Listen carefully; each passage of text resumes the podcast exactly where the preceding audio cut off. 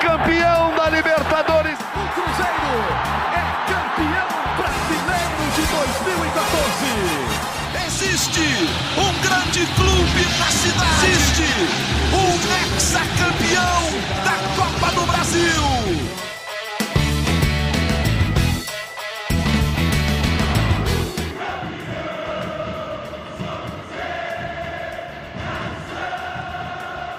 Muito bom dia, muito boa tarde, muito boa noite. Dia feliz para o torcedor do Cruzeiro. O Cruzeiro venceu o Operário por 1 a 0. O Cruzeiro está voltando para a Série A. Já tem 62 pontos. Alô, Nação Azul. Está começando o seu GE Cruzeiro. Eu sou Rogério Correia. Estou com o Jaime Júnior. Estou com o Henrique Fernandes. Estou com a Fernanda Remisdorf. Estou com o Gabriel Duarte. Casa cheia hoje aqui. Um abraço, gente. Todo mundo aí? Aqui. aqui. Tudo bem. eu fico tentando ver se eu escutei a voz de todo mundo. Tá todo mundo aí, né? Gente, perguntinhas para vocês e também para o torcedor do Cruzeiro que nos ouve. Vamos discutir aqui quais lições o Cruzeiro está tirando dessa Série B.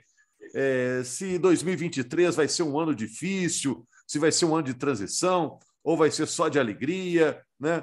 Queria saber também qual é o time titular hoje do Cruzeiro, já que o Pessolano está mexendo bastante na equipe. Saber também da importância de ganhar o título da Série B. Mas tudo isso é para depois, né? Porque antes a gente tem que falar da vitória sobre o Operário e do espetáculo que o torcedor do Cruzeiro deu no Mineirão.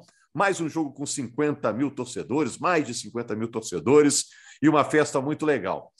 Queria que vocês tentassem adivinhar se a Fernanda Remisdorf, que é a representante do torcedor aqui no podcast, se ao final do jogo ela chorou ou se ela sorriu, né? Que tinha muita gente chorando ontem, né, Fernanda? Ao fim do jogo, né? Por que tanta lágrima? Era para ser um dia de tanta alegria, Fernanda. Hum, pois é, Rogério, tinha muita gente chorando. Para onde você olhava, é, a galera estava lá se emocionando e, obviamente, não fiquei de fora. E eu acho que, assim, um choro de alívio, sabe? De tirar um peso das costas, porque por mais que matematicamente ainda não conseguiu acesso, a gente sabe que virtualmente ele está aí. E aí a gente pensar que o time renasceu, sabe?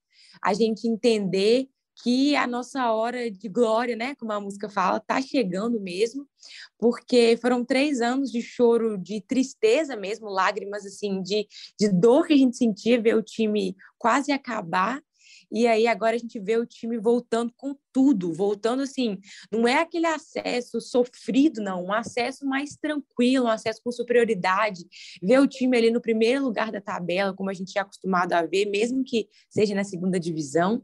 Então a torcida estava assim bem emocionada de ver o Cruzeiro voltando a dar orgulho para o torcedor de novo, essa conexão maravilhosa que a gente está tendo com os jogadores, com a comissão técnica. Então a gente vê ali os próprios jogadores, como Machado, por exemplo, chorando e se emocionando também com a campanha, com o desempenho, jogadores pegando a bandeira, pegando faixa, pegando camisa assim de torcedor também, e tirando foto e fazendo festa, dançando, cantando a música junto com a gente. Então é uma é uma comemoração mesmo é, não só pelo acesso, mas eu acho que pela sobrevivência do Cruzeiro, pelo fato da gente estar tá mais, né, como o próprio nome diz, mais vivo que nunca, mais é, mais aí no cenário nacional, em destaque, né? A gente abre o site do Globo Esporte, está lá o Cruzeiro em destaque, não está é, outros times que estão na Série A, porque a gente está fazendo muito barulho, mesmo na segunda divisão, que, como você mesmo disse na narração, né? Que por mais que eu não ouvi ao vivo, mas depois eu assisti, você falando que o Cruzeiro é grande demais para estar na Série B, a gente não cabe aqui, né? Então, a gente está voltando para o nosso lugar, não tem como não se emocionar, ainda mais com 50 mil pessoas cantando junto uma música tão linda que é aquela, né, que fala que os torcedores aqui estão comemorando, mas quem está no céu também, que foi embora com o Cruzeiro na Série B, tá vendo lá de cima o Cruzeiro voltar e tá celebrando com a gente. É uma música bem legal lá do MC das Quebradas que pegou, né? O torcedor realmente comprou a ideia, foi bem legal. E, ô, gente, olha só, o que a Fernanda falou é importante, né? Porque, olha só, vocês esperavam que o Cruzeiro, SAF, o Cruzeiro do Ronaldo, fosse vingar tão, tão cedo, tão rápido, porque foi uma Série B sem estresse, né? Foi uma Série B de alegria desde o início, né? Deu tudo certo muito rápido, né, gente? Ah, eu esperava, Rogério. Acho que, assim, cara, com, com casa arrumada, o Cruzeiro teria subido no primeiro ano. Acho que o Cruzeiro nunca montou elenco fraco para a Série B. Porque não, se a gente for comparar, esse... Henrique, o Botafogo, por exemplo, está capinando esse ano, não está? Não tá é, mas com outra maravilha com a né? SAF também, né? É, mas é uma Série A, é diferente. Eu não gosto de comparar porque, assim, são divisões muito diferentes. O Cruzeiro ele se planejou muito bem para jogar essa Série B. No ano que vem é outro planejamento. É, a exigência vai subir também. Mas só assim, comparando com os dois últimos elencos que o Cruzeiro montou, é, não é um elenco assim, a gente não olha assim, a SAF entrou, investiu, montou um super elenco e o time subiu sobrando. Não, não foi isso que aconteceu. O que aconteceu foi um elenco montado de forma mais equilibrada e um trabalho conduzido de forma mais organizada. É, é um, bom, é, um bom, é um bom, bonito e barato, né? Você é, pega o elenco do Grêmio, por exemplo, que é um elenco caro, tá com mais dificuldades isso. que o Cruzeiro, muito mais, né? Até acho que vai acabar subindo, mas assim, Grêmio, Bahia investiram muito mais e o Cruzeiro sobra em relação a esses times. Por que sobra? Porque existe um trabalho bem organizado, existe um ambiente de confiança entre diretoria e jogadores, e uma comissão técnica excelente. É, a gente estava voltando do Mineirão ontem, conversando eu com o Guto Rabelo, nosso ótimo repórter, a gente falando, cara, no final, a cara dessa Série B do Cruzeiro vai ser do Pesolano.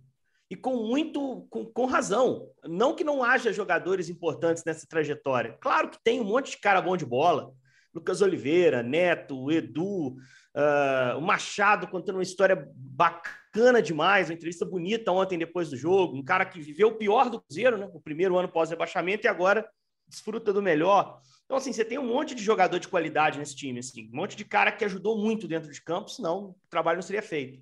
Mas a principal cara é do Pesolano, né? E o Pesolano veio através de uma gestão que lhe passou credibilidade, confiança no projeto e que deu a ele condições de trabalhar. Então, quando virou SAF, eu falei, poxa, se esses caras trabalharem bem, torcida esse, esse clube tem, grandeza tem. Né? E, uma torcida que precisava de uma faísca só, que é a faísca da organização, né? Para poder voltar ao estádio, para poder se associar, começar a ajudar financeiramente o clube. O Ronaldo cansa de dizer que isso está sendo determinante para o clube se manter em dia. É, tem condição de atrair bons jogadores. Quem não quer jogar no Cruzeiro? Pode estar tá na baixa, cara. É, é, é diferente. É diferente. Você traz cara de Série A naturalmente. É, né? O cara prefere jogar num Cruzeiro na B do que num clube de menor expressão na A, muitas vezes. Então, assim, eu estava bem otimista, mas dizer para você que eu esperava um acesso como pode rolar, como vai rolar, com tanta antecedência, cara, acho que ninguém imaginava. Nem o Ronaldo, nem o Pesolano, né, imaginavam que os caras iam transformar a Série B num campeonato como estadual, em que um time sobra muito, os adversários vêm para antijogo, não vêm para jogar, é, tem sido assim nos é. últimos jogos. Ontem, com dois que... minutos, é. o Vanderlei goleiro estava fazendo cera com dois minutos de jogo. É, o Cruzeiro tem que desfrutar esse momento, cara. E eu tenho ficado muito satisfeito em ver que o estádio está contagiado por isso. Assim. Os caras estão desfrutando, estão vivendo algo que é deles, cara. E é muito justo que o torcedor desfrute, porque foi uma gratíssima surpresa esse trabalho. Mas eu esperava uma melhora assim, Rogério, uma melhora bem forte e com o time depois da SAF com muita chance de subir, como está subindo. É, desculpa te interromper algumas vezes, é que a língua coça aqui, viu, Henrique? Por, por é, a gente tá todo mundo ontem. empolgado vendo, é, é isso mesmo. Verdade. Tá todo mundo empolgado vendo. Foi aquele jogo de adrenalina, assim, tem sido, né, Jaime? O Jaime também tá, tem comparecido com frequência ao Mineirão, narrando os jogos do Cruzeiro. O que, que o Cruzeiro tem que levar desse ano para o ano que vem, Jaime? O que, que dá para repetir desse ano no ano que vem? Organização. Organização, para mim, é fundamental. A gente viu que um clube desorganizado pode pode acontecer num clube desorganizado, né? Então, acho que o grande exemplo para a história do Cruzeiro, para as próximas décadas, é não deixar se repetir a tamanha desorganização que nós vimos de 19, sabe? É, principalmente ali em 2019, que o, o, gasto foi extremamente alto, o déficit do Cruzeiro foi absurdo, foi o maior da história do futebol brasileiro naquela oportunidade. Assim, é uma coisa absurda que aconteceu com o Cruzeiro é, na, na, gestão anterior à do, à do Sérgio. Né? É, o Sérgio também, é, se a gente for olhar, esse ano ter começado o ano com o Cruzeiro tendo previsão de receita de 60 milhões. E, e, e meu Deus, na hora que o Ronaldo chega e fala assim: oh, gente, o Cruzeiro já antecipou tudo, o caixa está completamente vazio e, e esses 60 milhões já foram todos antecipados. Se não chega o Ronaldo, o Cruzeiro caía para a Série C do Campeonato Brasileiro. Então, assim, eu acho que a chegada do Ronaldo, o torcedor do Cruzeiro, tem que sempre se lembrar disso. Porque talvez vai ter momento que o torcedor do Cruzeiro vai criticar um, um mau momento do Cruzeiro, vai criticar, às vezes, o Ronaldo por alguma situação. porque daqui para frente, é, nos próximos anos, vai ter um ano que o Cruzeiro não vai estar tá legal. Mas o torcedor ele não pode se esquecer do que aconteceu nessa temporada. Se não é o Ronaldo, o Cruzeiro caminharia para um abismo difícil de sair. Então, é, é muito mérito do que aconteceu na organização fora de campo para que isso esteja acontecendo agora e que essa organização siga pelos próximos anos, para que o Cruzeiro possa se recuperar, para que o Cruzeiro possa voltar a ser o time protagonista, que briga por títulos, que é isso que o torcedor quer. É, Jaime, você falou um negócio também que, que combina com o que eu penso, viu? Porque chegou um momento em que parecia que o Cruzeiro estava precisando de um milagre para se salvar, né? Gabriel entra no papo aí também. É, chegou uma hora que você, pô, o que, que o Cruzeiro vai fazer para sair dessa? E o Ronaldo surge como quase um milagre, né? É, ô, Rogério, eu acho que o Ronaldo chegou na hora certa, porque, como já me citou, a questão lá da previsão de, de, de orçamento para 2022, e a gente sabendo que a folha salarial do Cruzeiro seria trabalhada aí em torno dos 4 milhões e meio, 5 milhões, com o clube sem previsão de receita alguma, inclusive o Cruzeiro ano que vem ainda tem uma parte dos direitos de televisão ainda adiantados que ele não vai receber, por causa dos, dos adiantamentos do, dos anos anteriores, é, era impensável que o Cruzeiro teria uma estabilidade fora e dentro de campo como ele tem hoje. É, eu, eu cobrindo o Cruzeiro, esperava que logo no Mineiro já teria problema, já teria jogador saindo, já teria de novo greve de jogador, como aconteceu ano passado. Eu acho que o Cruzeiro deu uma das grandes reviravoltas da história do futebol brasileiro. O Cruzeiro é um dos dos grandes casos a ser estudado do, do que deve ser feito e do que não deve ser feito dentro e fora de campo nesses últimos quatro, cinco anos. Porque o Cruzeiro realmente foi é, é, massacrado assim na, na, questão financeira, na questão política, na questão é, é interna de clima. Hoje você, você conversa com os jogadores que estiveram no passado, aí e que estão hoje ainda, como o Brock, o Machado teve em 2020, também vai poder falar um pouco. Eles dizem que o cenário hoje é completamente diferente, parece ser um, um outro clube. Então, o que a gestão do Ronaldo hoje fez, e, e com pés no chão, eu acho que é um, um, um, caso a ser realmente estudado, ser, ser levado muito a sério, porque eles conseguiram dar uma reviravolta.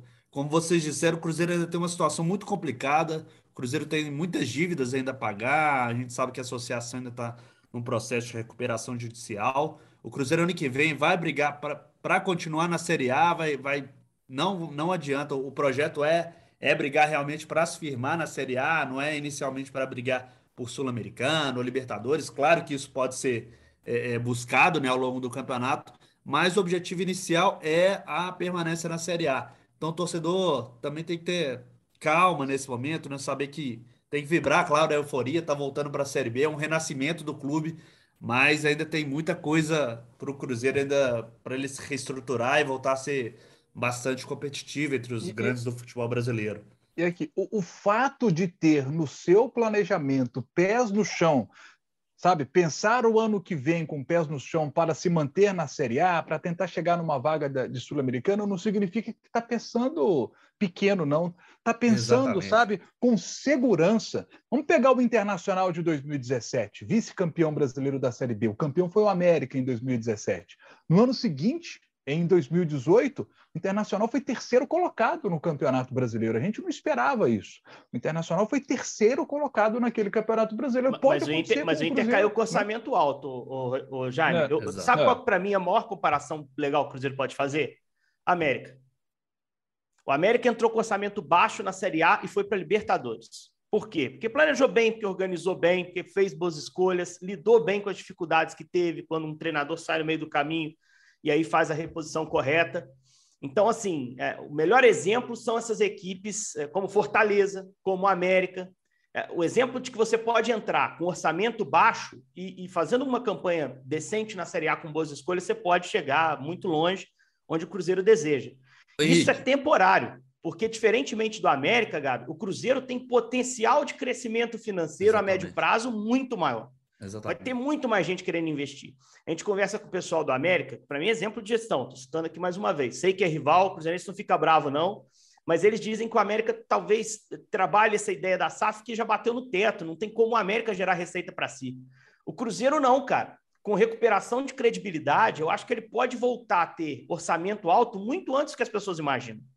É, mas inicialmente não é realidade. E, e eu acho legal que o, a gestão deixa isso muito claro. E eu estou sentindo que o torcedor está muito realista. Né? Eu queria até ouvir a opinião da Fernanda, que circula muito melhor e debate com muito mais abertura com os torcedores. Mas eu estou sentindo um grau de realismo que, cara, é excelente para o Cruzeiro. O torcedor saber que o ano que vem é ano de luta, que não vai ter essa sobra que está tendo na Série B, né? Mas que o Cruzeiro é capaz de fazer um campeonato competitivo se a torcida pegar pela mão, se tiver compreensão no momento de oscilação. Então, assim, o cenário pode ser mais positivo. A gente espera uma recuperação do Cruzeiro em 5, 10 anos. Isso pode vir antes. Pode vir antes pelo potencial que o clube tem, pelas decisões corretas que estão tendo e por esse impulso inicial, né? Porque o Cruzeiro sobe com um trabalho no trilho, com uh, o viés de, de, de, uma sinergia com a torcida maravilhosa, com uma agenda super positiva de notícias. Né? Então, assim, tem que pegar o exemplo desses orçamentos baixos que trabalham bem e tornar isso possível na Série A mas sabendo que é uma batalha bem diferente, é um nível competitivo bem diferente. E se a gente muitas vezes analisa esse elenco do Cruzeiro e fala, ah, isso aí não vai dar conta na Série A, eu acho que muita gente realmente não vai seguir com o Cruzeiro para a Série A. Mas o Cruzeiro também não vai ficar parado no mercado. É, o orçamento melhora, entra uma cota importante de televisão. Então o Cruzeiro vai poder manobrar um pouquinho, claro, mantendo alguns atletas esse ano, até porque não é bom reformular tudo, né? Mas vai poder manobrar um pouquinho, resta escolher bem para poder fazer uma Série A sólida, cara. É aquela história do troféu 12 lugar. Se o Cruzeiro ficar em 12 no ano que vem, consolidou. No outro, você já sobe mais um degrauzinho. Daqui a pouco é Cruzeiro, Cruzeiro Série A competitivo de novo. Fernanda, você acha que esse papo do próprio Pesolano de, de dizer que ah, ah, com esse time atual, o Cruzeiro na Série A estava lutando pela permanência, tudo isso vai afinando, ajustando a expectativa do torcedor para a próxima temporada? Ou você acha que agora, ó, mudou, o Cruzeiro voltou para a Série A, agora fala grosso com todo mundo, fala grosso de cá, o outro fala grosso de lá, zerou e começa tudo de novo, como o Cruzeiro sempre foi? Não, eu acho que é muito importante esse realismo mesmo que está sendo falado. Uma das maiores qualidades para mim da gestão do Ronaldo é exatamente a transparência que todos têm com a torcida. O próprio Ronaldo, Pedro Martins, o Pessolano, os próprios jogadores, todo mundo sabe da realidade do time, da realidade do clube. Então, eles estão sempre sendo muito sinceros e honestos com a gente. E isso é importante para ninguém se frustrar no ano que vem, né?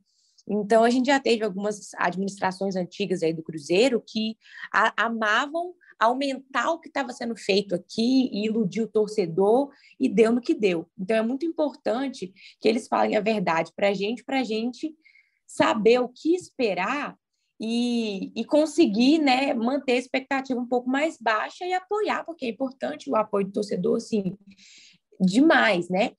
E aí a gente já sabendo que ano que vem a situação financeira não está ainda tão boa, que a gente vai ter que se reconstruir, a gente sabe que vai ter que se readaptar uma Série A que nível muito mais alto, a gente já vai para o estádio sabendo que vai ser muito mais difícil, né? Como o Henrique falou aí, não vai ser um ano igual que a gente sobrou agora na Série B. A gente vai ter que batalhar bastante. E se o torcedor tiver ciente, ele vai estar tá passando um clima mais, assim, vamos dizer, ameno na arquibancada. Porque quando a gente tem uma expectativa e ela é quebrada, aí começa aquela tensão, começa o nervosismo, muitas vezes começa uma vaia, começa uma, uma vamos dizer assim, uma reação muito negativa da torcida que influencia dentro de campo e aí vai virando um ciclo horrível que quanto mais tenso tiver a torcida, pior o time joga e pior a torcida fica e pior o time joga e quando vê o time já está no buraco de novo.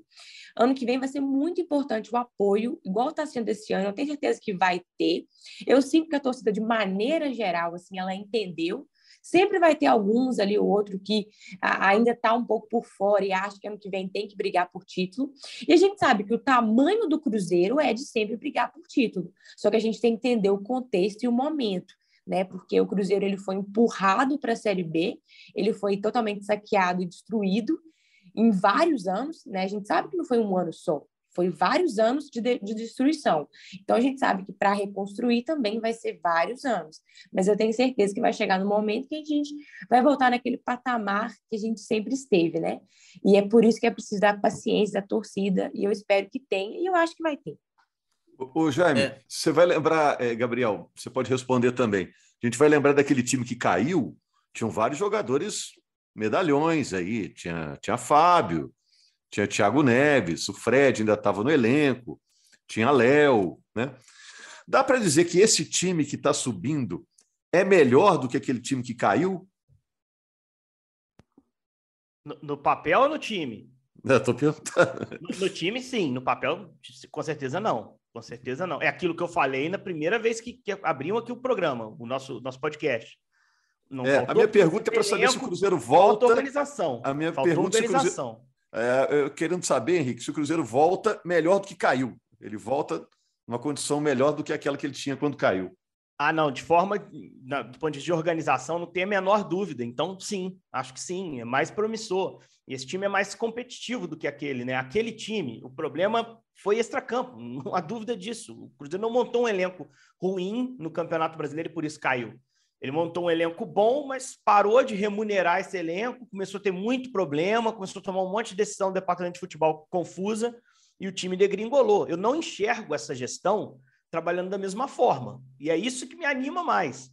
O que mais anima não é o Cruzeiro voltar. O Cruzeiro poderia ter voltado no primeiro ano sem SAF, pelo elenco. De repente dá uma sorte e sobe. Né? Ou ajusta o time, encaixa e sobe. O Botafogo subiu sem SAF no ano passado com um time muito frágil. E aí chegou na Série A, precisou reformular tudo. O Cruzeiro ele sobe com uma estrutura, com um trabalho feito assim. E um ambiente de confiança entre jogadores, diretoria, torcida e diretoria, que a Fernanda bem citou, não tinha pensado nisso, de fato tem transparência, as coisas são claras, o torcedor passa a confiar mais, aí o torcedor se anima a colocar o dinheiro dele no sócio, e eu acho que é, é bacana quando coloca, porque é uma forma de você participar daquilo.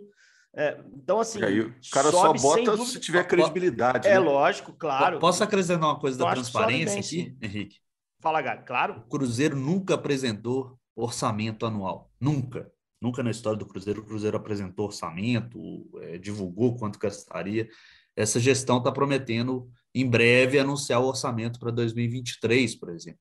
Esse é um marco histórico no, no Cruzeiro, porque o Cruzeiro sempre, nunca teve um orçamento consolidado e conquistou os títulos que conquistou, o, o, Brasileiro de 13 e 14 e a Copa do Brasil de 17 a 18, às custas de um crescimento exponencial da dívida que acarretou no rebaixamento.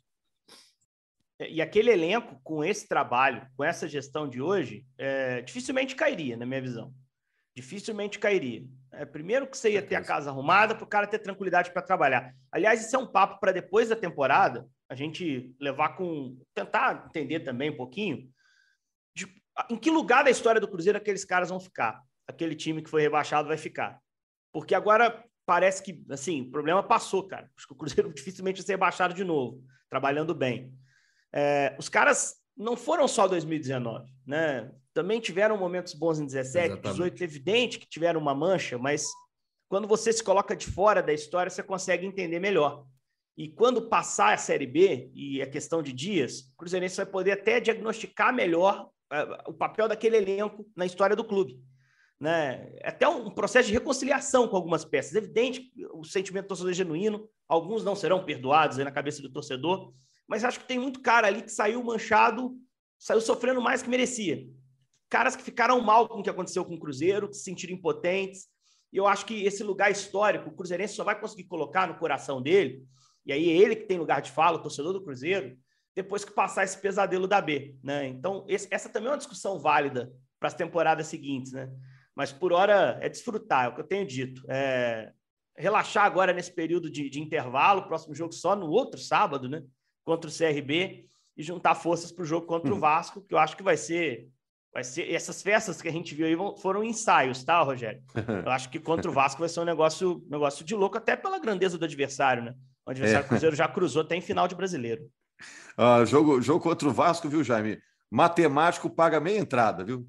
Os matemáticos vão pagar meia entrada, que agora é só matemática para confirmar. E não, não falamos do jogo ainda, hein? Só falamos do momento, cara, pra você ver como é que tá. Vamos falar do jogo também?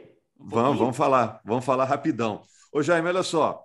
É, o Cruzeiro tem hoje um time titular, e aí eu pergunto: é importante ter agora nessa reta final para brigar pelo título e tudo? Ou o Cruzeiro tem que pensar em outro objetivo? Já tem que pensar na reta final como um preparativo para 2023?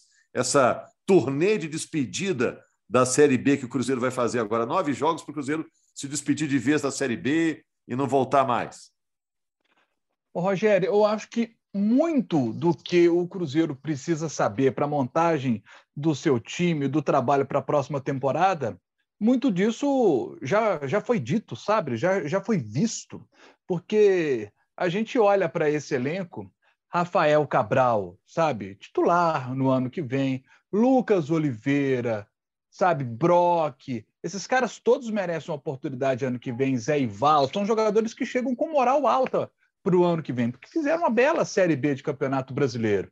Zé Ivaldo no jogo de ontem, por exemplo, é, ele foi um lateral, né? ele foi um lateral ontem, ontem, então ele mostra outra valência, é, outro lugar que ele pode atuar e pode ajudar no campo. Né? Então você tem um jogador que faz duas funções, você tem, por exemplo, um jogador como Machado, como cresceu de produção, tomou a posição do William Oliveira. Então, é um cara que chega em alta para a próxima temporada, está querendo muito, né? Está querendo muito, ele quer muito, sabe, dar certo no futebol. E Machado, você já deu, cara. Você já deu certo no futebol e agora é, é seguir tua carreira, né?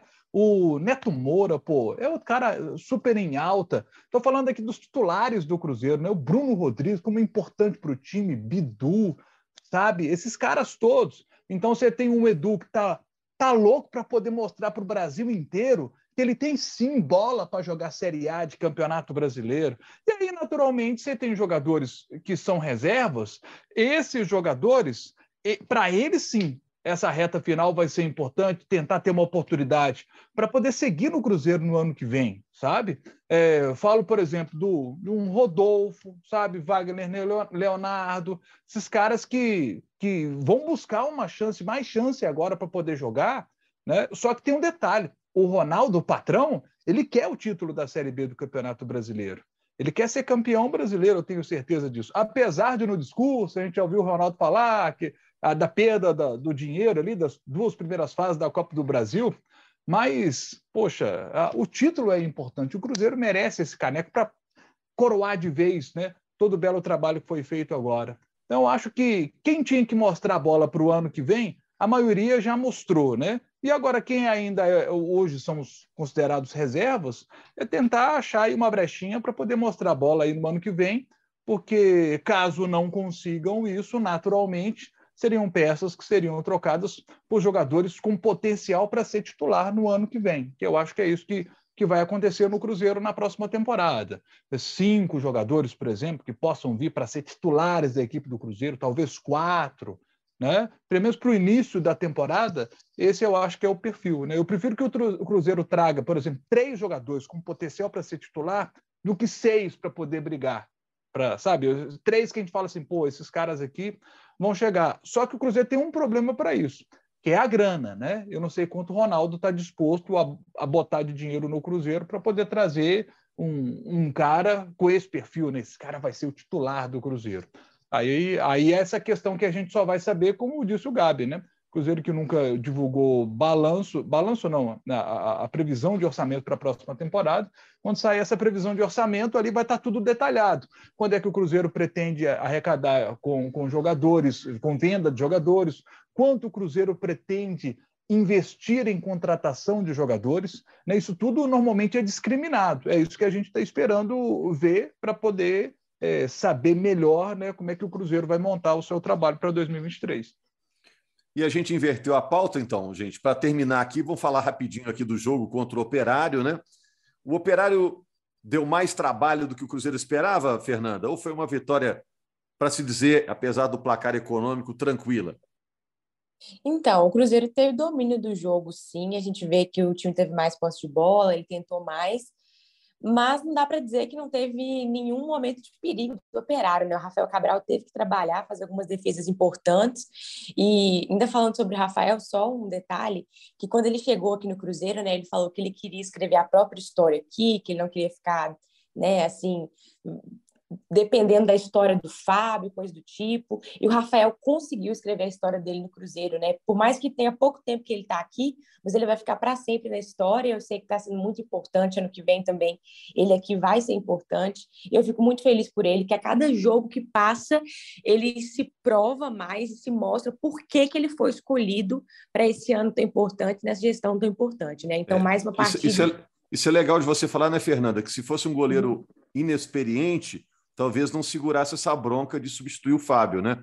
Nossa, em termos certeza. emocionais, né? É, com certeza. Eu acho que o mais importante esse ano era um psicológico muito forte. Ele teve desde o começo, porque ele chegou muito questionado, foi muito criticado, passou por cima de tudo. E hoje em dia, pelo menos da minha parte, ele tem total segurança. Fico muito tranquilo de olhar para o gol e ver o Cabral lá. É, enfim, foi uma partida boa do Cruzeiro, assim, que perdeu muitas chances, mas isso é normal, é uma coisa que a gente sempre está falando aqui, que o Cruzeiro precisa aproveitar melhor as chances, mas de tanto que ele cria, de tanto que ele chega lá na frente, uma hora o gol sai, né? Que é o que o Pessolano sempre fala, quanto mais um time finaliza, mais chance ele tem de fazer um gol. Então, é, ele gosta de um time que está sempre lá na frente. A gente conseguiu isso. O time fez o gol com o Edu. Eu acho que é muito marcante esse jogo, que para muitos foi visto como o jogo do acesso, é, pela questão ali da pontuação que né, é muito favorável para a gente. O gol ter sido do Edu, que é um cara que é, é um dos mais identificados com a torcida, que é a torcida mais assim grita o nome alto, porque querendo ou não, artilheiro é aquele que mexe mais no coração da torcida, então é aquele que quando solta o nome na escalação, todo mundo dá aquele grito. Então eu acho que é muito marcante, muito assim, é, muito legal que esse gol nesse jogo tão importante tenha sido do Edu. Eu acho que resumiu muito o que foi essa temporada. Por mais que nessa Série B ele teve um momento de baixa, no ano em si ele é um dos principais nomes do Cruzeiro, não tem como negar. E, e assim, foi um jogo satisfatório. Por mais que a gente teve momentos de, de tensão ali, pequenos pelas chegadas do operário, a torcida estava cantando o tempo todo, se divertindo. E eu acho que essa partida foi muito mais sobre a festa e sobre a gente que estava na arquibancada do que sobre o jogo em si. É, pode ter alguém que tenha, tenha, reclamado alguma coisa da escalação, ah, queria que fosse fulano, então reclamou que não sei quem entrou na escalação, ó, quer dizer, no segundo tempo e tal. Mas, de maneira geral, estava todo mundo ali para poder se divertir, para poder aproveitar o momento e curtir. Acho que a cada jogo que passa nessa temporada, a gente se importa menos ali com dentro de campo em si, porque igual o Jaime já falou, né? Quem tinha que se provar no Cruzeiro já provou, a gente já entende quem é bom, quem, quem tem que ficar para ano que vem, quem a gente gosta muito, quem a gente se identificou é, claro que tem uns que tiveram menos chances, que ainda vão precisar mostrar um pouquinho, mas de maneira geral a gente está mais aí preocupado em fazer festa do que analisar os lances do jogo. Então, por isso que eu acho que esse podcast também, nem se não falasse do jogo, eu acho que quase ninguém ia se importar. o Henrique vai morrer engasgado se não falar do não, jogo. Não, eu acho que o jogo, o jogo é tudo, pô. O jogo é tudo. Mas eu também. Ah, só, tô, só... meio alinhado com a Fernanda, eu não discordo totalmente dela, não.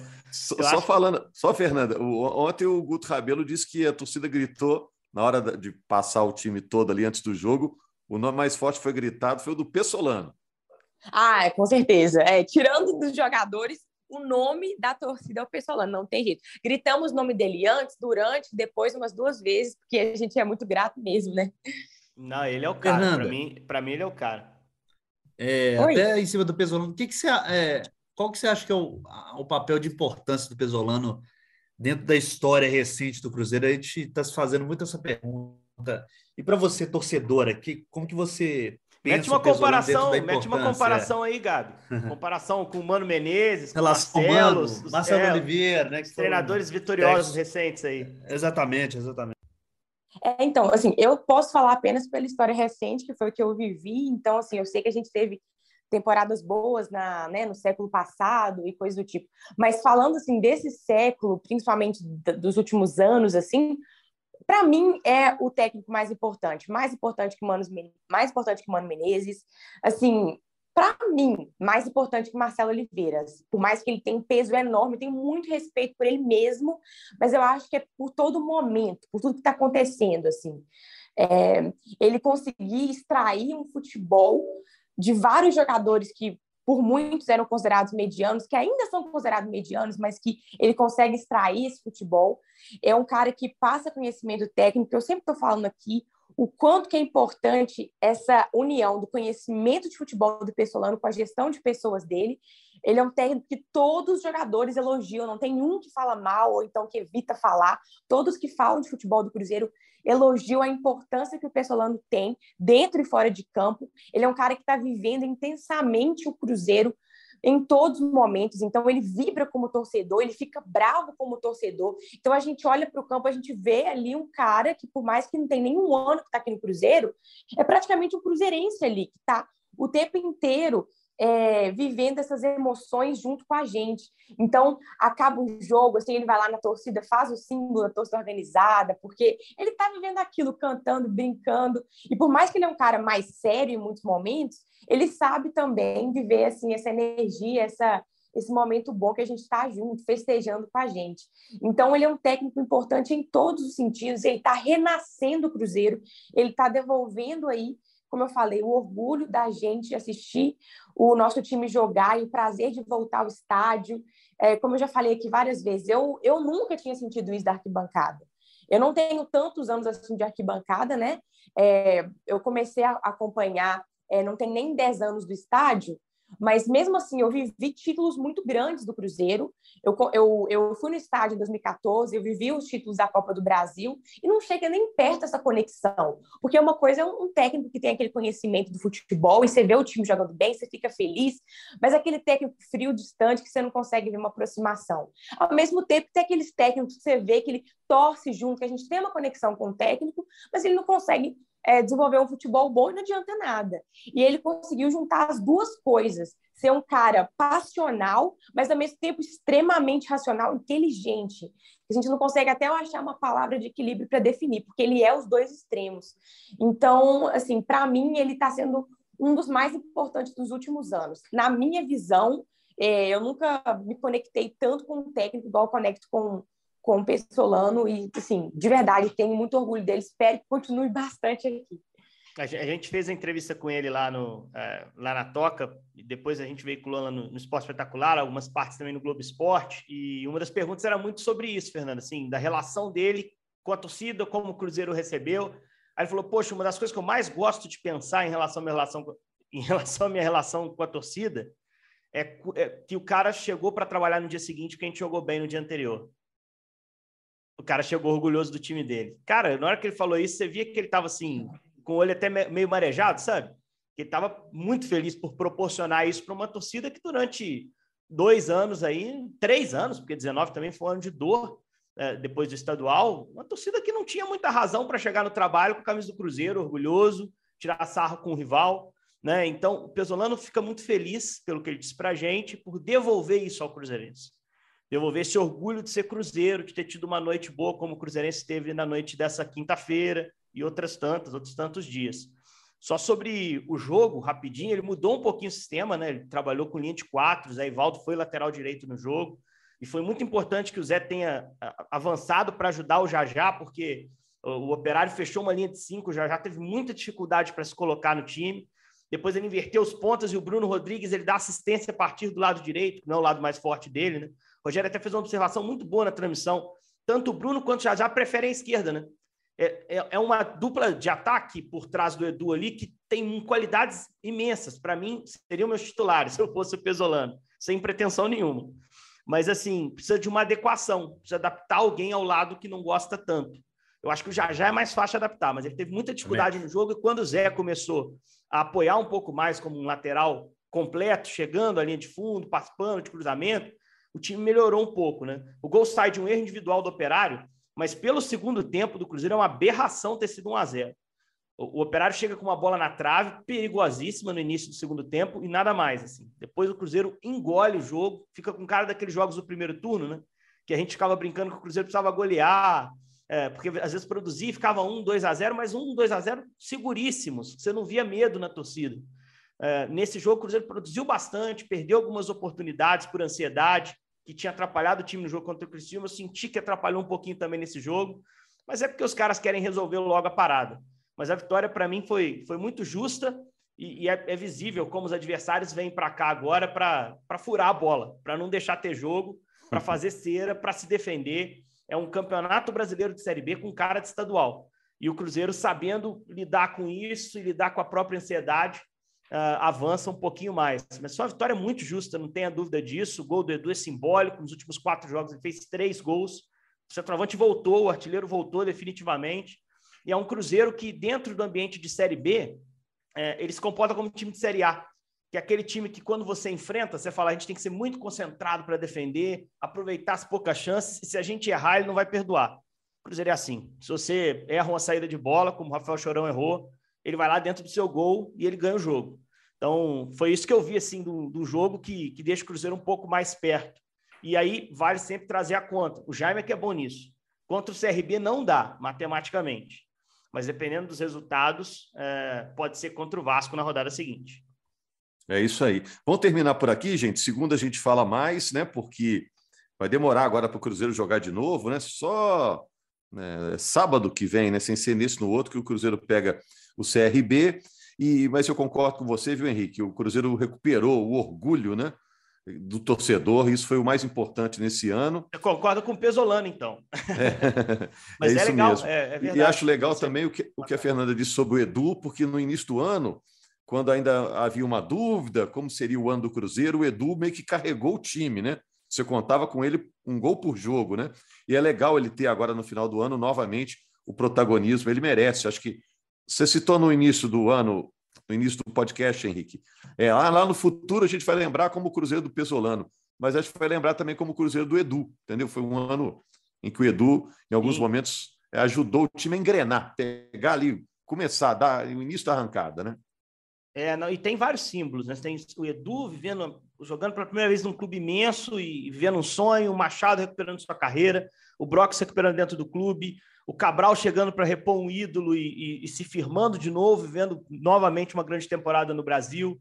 Ah, o Lucas Oliveira, na saída do campo, ele falou: quando a gente chegou, muitos de nós, o torcedor, não levou muita fé, né? Mas a gente acreditava. Quer dizer, é um time que teve que se provar também para a torcida do Cruzeiro.